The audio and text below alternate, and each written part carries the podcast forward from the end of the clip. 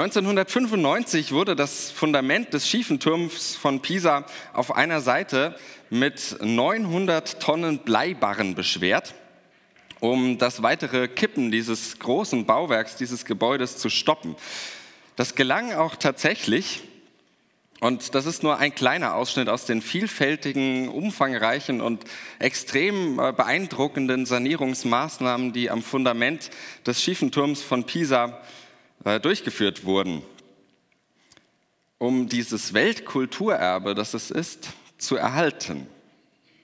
Bei der letzten Sanierung, da hat man etwa 50 Kubikmeter Untergrund von einer Seite des Fundaments entfernt und es damit geschafft, ihn, glaube ich, ungefähr anderthalb Grad wieder aufzurichten. Das ist total verrückt. So ein riesiges Gebäude, was man doch da mit technischen Möglichkeiten alles machen kann. Und durch diese letzte Maßnahme hält er angeblich auch die nächsten 300 Jahre. Wir werden sehen. Oder auch nicht.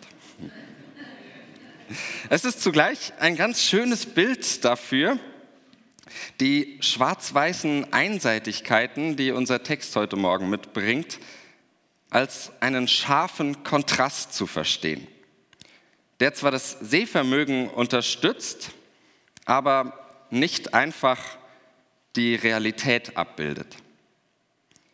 Denn diese Wirklichkeit wäre als schwarz-weiße Wirklichkeit, als schwarz-weiße Kontrastwelt ohne die grauen und vor allem die bunten Übergänge doch einigermaßen trist und teilweise sogar bis zur Unkenntlichkeit entstellt. Allerdings im vielfältigen Bund, das das Leben so mitbringt, da kann man schon mal die Übersicht verlieren. Da ist es auch dann gar nicht allzu verwunderlich, dass religiöse oder politische Gruppen mit ganz einfachen, mit eindeutigen und klaren, kontrastreichen Antworten immer größeren Zulauf haben. Denn Kontraste, die erleichtern das Sehen. Aber man sollte eben nicht den Fehler machen, die Kontraste mit der Wirklichkeit zu verwechseln. Und ich denke, und dazu lade ich euch heute Morgen ein, auch nicht in unserem Text.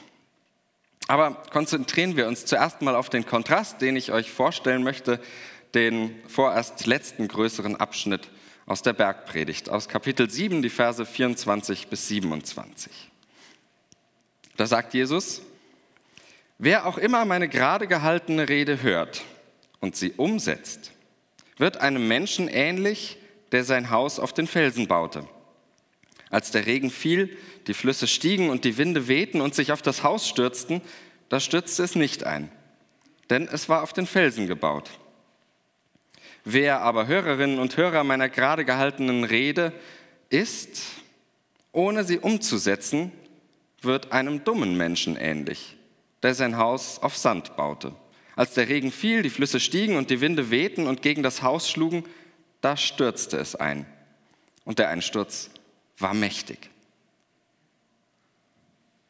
Vielleicht ahnt ihr es, der schiefe Turm von Pisa, der steht tatsächlich auf Sand gebaut. Aus einem Morast, aus Sand und Lehm. Und der verformt sich und gibt unter dem Gewicht des Bauwerks nach. Aber auf diesen Turm kommen wir am Ende nochmal zurück. Mit dem heutigen Text knüpfen wir sozusagen nahtlos an letzte Woche an. Dort ging es um die Bedeutung, die das Tun für den Glauben hat. Vor allem gegenüber leeren Worthülsen. Entscheidend sind nicht die frommen Etiketten eines christlichen Lebens, sondern sein Inhalt und seine Bedeutung.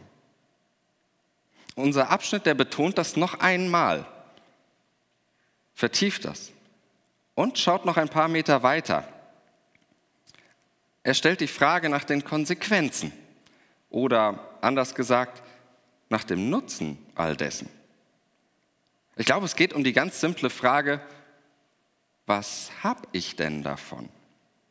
Und schon, dass sie gestellt wird und an so prominenter Stelle, nämlich am Ende, da das, was im Ohr bleibt, das lässt vermuten, dass diese Frage auch gar nicht verwerflich ist. Zu fragen, was bringt es mir denn? Was habe ich denn davon? Die Antwort, die fällt aber gar nicht so eindeutig aus, wie das auf den ersten Blick scheinen mag. Denn Jesus erzählt ein Gleichnis. Und so viel sei zum Thema Gleichnisse in aller Kürze gesagt. Ein Gleichnis, das ist keine mathematische Gleichung. Damit sollte man das nicht verwechseln. Bei einer Gleichung lässt sich, zumindest äh, wenn man das kann, jedes Element bestimmen und ausrechnen. Man kann wissen, wofür jedes Element in einer Gleichung steht, was es bezeichnet. Sie lässt sich präzise lösen, wie gesagt, wenn man sowas kann. Aber Gleichnisse funktionieren so nicht. Sie erzählen Geschichten. Sie erzählen Geschichten, in die Menschen involviert werden sollen, die bewegen sollen, die ergreifen sollen, die erschüttern oder trösten können. Und das ist etwas völlig anderes als eine Gleichung. Gleichnisse, die sind weder Welt- noch Himmelsformel. Es sind Geschichten.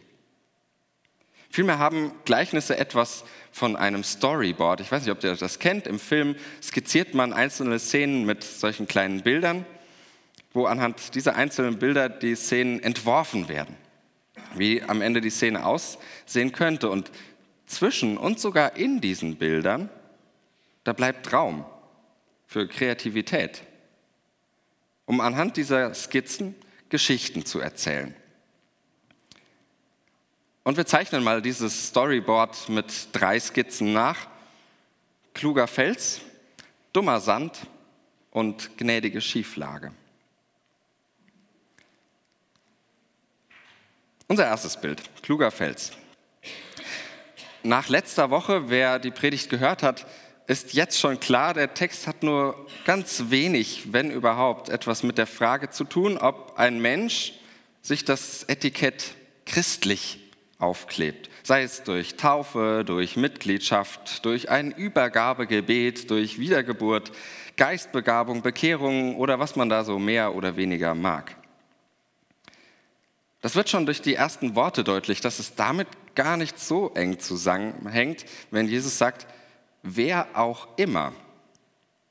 Es geht eben nicht um die bloße Zustimmung einer ganz vermeintlich auserwählten Gruppe, sondern es geht um die Umsetzung einer breiten Masse, derer, die es hören. Und diese Umsetzung, die funktioniert offenbar auch ohne wortreiche Zustimmung. Beim Marburger Theologen Hans-Martin Barth klingt das als Schlussakkord seines äh, interessanten Büchleins Konfessionslos glücklich so. Da schreibt er, Gottes Plan mit der Menschheit ist nicht auf die Geschichte der institutionellen Kirche beschränkt. Gott sei Dank. Ich will sagen, die Zusage, die Jesus hier gibt, die Zusage des festen Fundaments, die ist nicht an eine bestimmte Konfession oder Religion gebunden, sondern an das Leben selbst. Und für ein Leben im Sinne der Bergpredigt macht Jesus diese phänomenale Zusage. Dieses Leben hat Bestand. Und wieder einmal holt Matthäus die ganz große Leinwand raus, um das Bild zu zeichnen. Das Gleichnis spielt nämlich wahrscheinlich auf das sogenannte jüngste Gericht an. Aber gerade hier sei noch einmal bemerkt, Kontraste erhöhen das Sehvermögen, aber sie bilden nicht eins zu eins die Realität ab. Das Gericht ist der letzte und der schärfste Kontrast, den der christliche Glaube zu bieten hat. Es ist Sehhilfe um zu erkennen, um zu erkennen, was am Ende tatsächlich entscheidend ist. Und was das ist, das entfaltet Jesus in der Bergpredigt. Und erst dieser Inhalt, der macht es so besonders. Der macht diesen Text auch so besonders, denn ohne den Inhalt ist der Text gar nichts Besonderes. Ich wage zu behaupten, dass jeder Mensch es sinnvoll findet, etwas Sinnvolles zu tun. Und es für klug hält, nichts Dummes zu machen. Das Bild vom Haus auf Sand und Haus auf dem Felsen, das Haus, das bleibt und das Haus, das weggespült wird, das leuchtet da sofort ein. Sinnvolles ist eben sinnvoll. Und naja, Dummes eben dumm. Im Großen und Ganzen gesehen natürlich, wenn man so das, sich das ganze Leben betrachtet. Denn wie langweilig wäre das Leben ohne sinnlosen Zeitvertreib und so manche kleine Dummheit. Aber hier geht es um die wichtigen Dinge, um das Fundament meines Lebens. Es geht um die Frage, worauf ich die Wette meines Lebens setze, worauf ich vertraue, welchem Tun und Handeln traue ich zu mein Leben gegen alle Widerstände zu tragen. Was bleibt? Und an dieser Stelle wird es mit unserem Text ein wenig unbequem, denn das geht mit einem Anspruch daher oder kommt mit einem Anspruch daher, der nicht mehr wirklich in unsere Zeit passt, finde ich. Denn der Text behauptet offenbar eine absolute Wahrheit und fällt ein letztgültiges Urteil. Das versteht heute in unserem Umfeld kaum noch jemand ohne weiteres, weil die wenigsten mit diesem Friss- oder Stirb-Prinzip, mit diesen Friss- oder Stirb-Gedanken aufwachsen. Weil die meisten eben dieses Hop oder Top nicht für ein Fundament halten, sondern mit einigem Recht für Fundamentalismus. Ich glaube aber, dass man aus diesem fundamentalen Text, der er durchaus ist, keinen fundamentalistischen Text machen muss. Denn es geht und da wiederhole ich mich, weil es in diesem ganzen äh, Bergpredigtkomplex immer wieder Thema ist, es geht nicht um abstrakte Wahrheit, sondern es geht um ganz konkrete Lebensgestaltung. Und es geht auch nicht zuerst um das, was unterschiedslos von irgendwo weit her über das Leben von allen Menschen gesagt ist, was ich einfach nur mir als Gesetz, als Befehl aneignen muss und dann ist gut, sondern es stellt mich als Einzelnen, als Hörer dieser Rede vor die Frage und dann ebenso dich, der du das hörst. Meinst du nicht auch, dass es tatsächlich klug wäre, sich im Leben an dem entlang zu hangeln, was du gerade gehört hast? Was das inhaltlich noch gerade war, dazu kommen wir gleich noch. Wir halten fest, Jesus geht davon aus, dass die Bergpredigt eine Lebensidee enthält, die tragfähig ist. Nicht bloß, weil Jesus sie sagt, in göttlicher Autorität sozusagen als Befehl oder sonst etwas, sondern weil sie inhaltlich überzeugt. Oder anders gesagt, weil uns in ihrem Inhalt eine heilige Idee vom Leben begegnet. Weil ich spüre, dass in den Inhalten der Bergpredigt ein ganz geheimnisvoller Ton klingt. Ein Ton, der mich in seinen Bann zieht. Ich merke, dass der Inhalt an die tiefsten Geheimnisse des Lebens rührt, an die verborgensten Türen meines Daseins klopft und mich auf eine Weise ergreift, wie ich es tatsächlich nur Gott zutraue. Aber kommen wir zurück zum Kontrast mit Bild 2 dummer Sand. Und der Kontrast, der schneidet jetzt mit voller Schärfe zu. Denn der Einladung und Zusage eines mit äh, himmlischem Wert, einem Leben mit himmlischem Wert, tritt das schroffe Urteil mit katastrophalen Folgen entgegen. Im besten Fall könnte man das hier als eine höchst selbstbewusste Aussage bezeichnen, mein Konzept ist klug, alle anderen sind ziemlich dumm. Ich gebe zu, das fühlt sich vielleicht manchmal so an, ja, aber das wird man sich ja wohl noch verkneifen dürfen. Gleichzeitig gehört es aber auch irgendwie zur notwendigen Kehrseite. Denn machen wir uns noch einmal kurz klar, was die Inhalte der Bergpredigt waren, worum es geht, wo Jesus die Inhalte sieht, was er da gerade erzählt hat, wenn er sagt, wenn ihr das gehört habt und danach handelt, dann hat euer Leben Bestand. Wir lasen da von Integration, Frieden, Gerechtigkeit, Engagement, hörten von Tradition, vom Leben, von der Liebe, von Ehrlichkeit, von Nachsicht und Gleichwertigkeit. Wir redeten über Großzügigkeit und Dankbarkeit, über Vergebung, Verzicht und Versorgung, suchten nach Selbstkritik, Selbstunsicherheit und Gegenseitigkeit.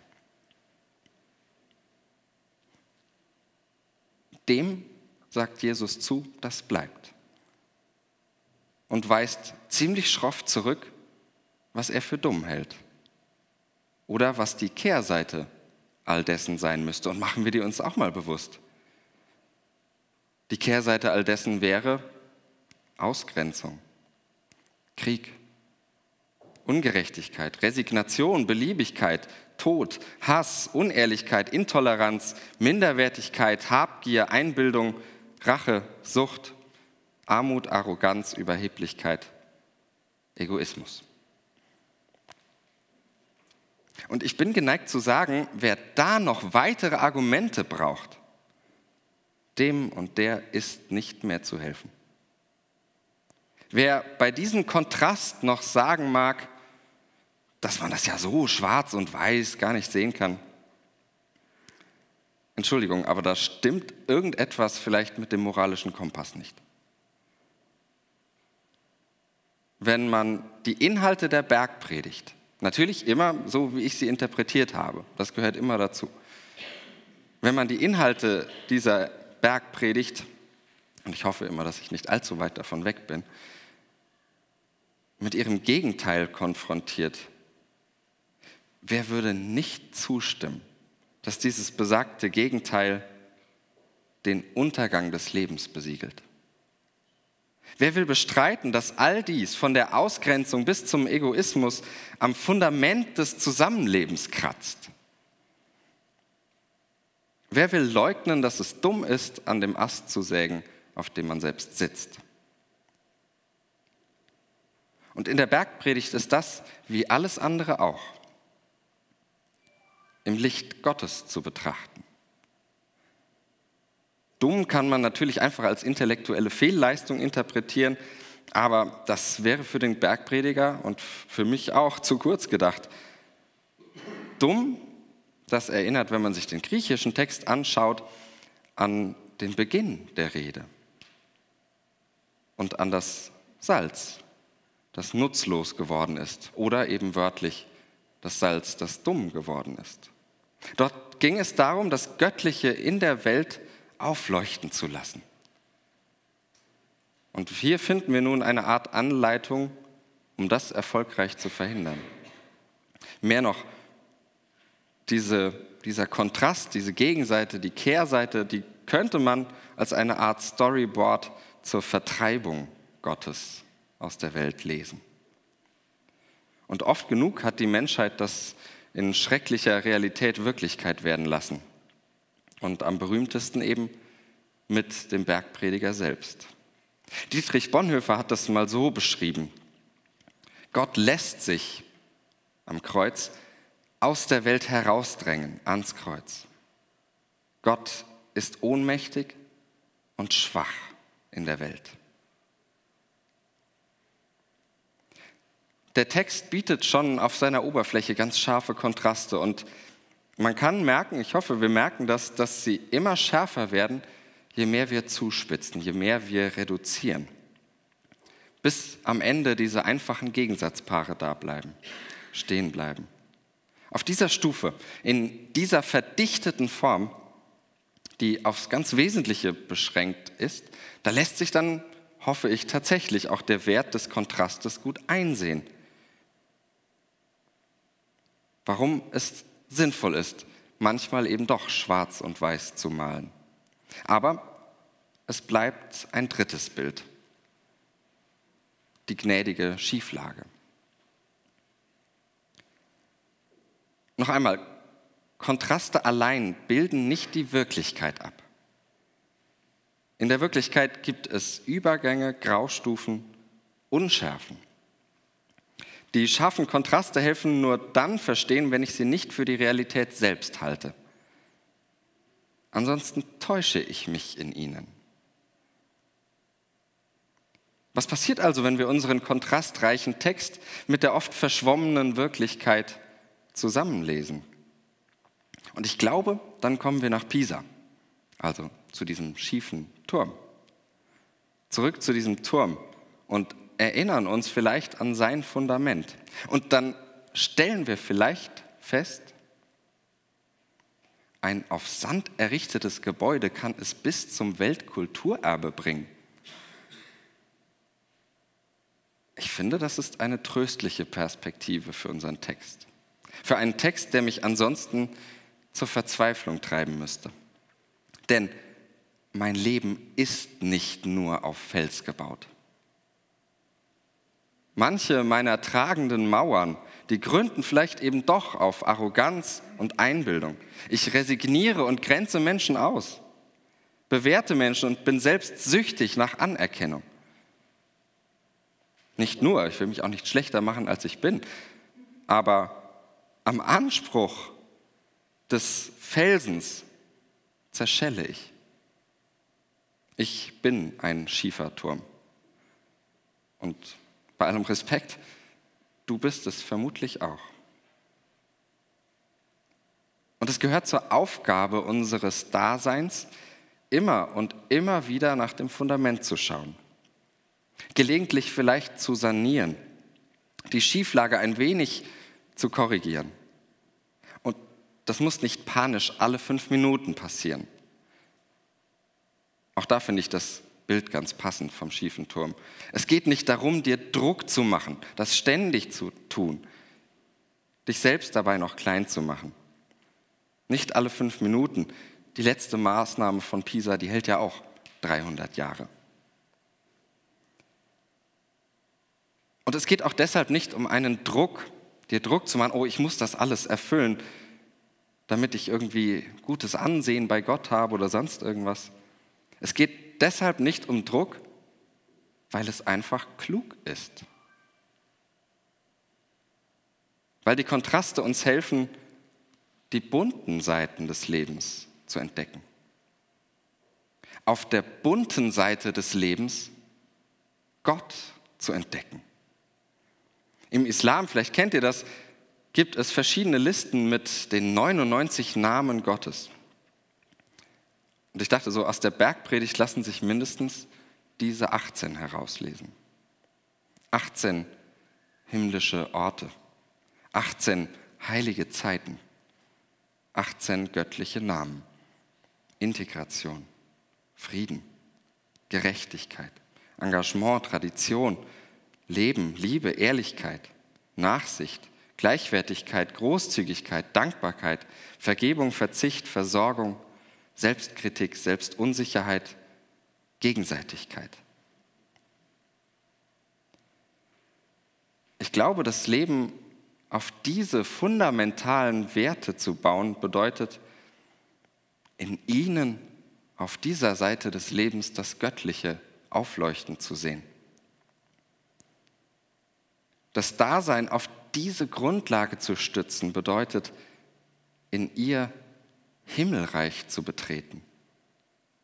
Damit lehne ich mich sehr weit aus dem Fenster, wenn ich das so deutlich und fast eindeutig sage. Immer in der Gefahr, in eine Schieflage zu geraten. Aber womöglich ist in dieser Schieflage eine göttliche Gnade zu finden. Die Gnade nämlich, dass mein Leben eben nicht zur Eindeutigkeit verdammt ist, weil Gott selbst sich nicht eindeutig gegeben hat. Das Bonhoeffer-Zitat, was ich eben anzitiert habe, das geht nämlich noch weiter. Und Bonhoeffer schreibt, Gott lässt sich aus der Welt herausdrängen ans Kreuz. Gott ist ohnmächtig und schwach in der Welt. Und gerade und nur so ist er bei uns und hilft uns. Es gehört aus christlicher Sicht zum Geheimnis dieses Gottes dazu, dass er nicht eindeutig ist, sondern sich in einer Welt finden lassen will, die immer gleichzeitig bunt und grau ist, hell und dunkel, laut und leise. In einer Welt aus Gegensätzen in der Welt, wie sie in all ihrer Realität eben ist. Nicht in einer künstlichen, schwarz-weißen Kontrastwelt, die von allen Unschärfen, von allen Übergängen, von aller Farbe gereinigt ist. Die Kontraste helfen suchen nach diesem Gott. auf den verschiedenen Seiten des Lebens. Nicht mehr, aber auch nicht weniger.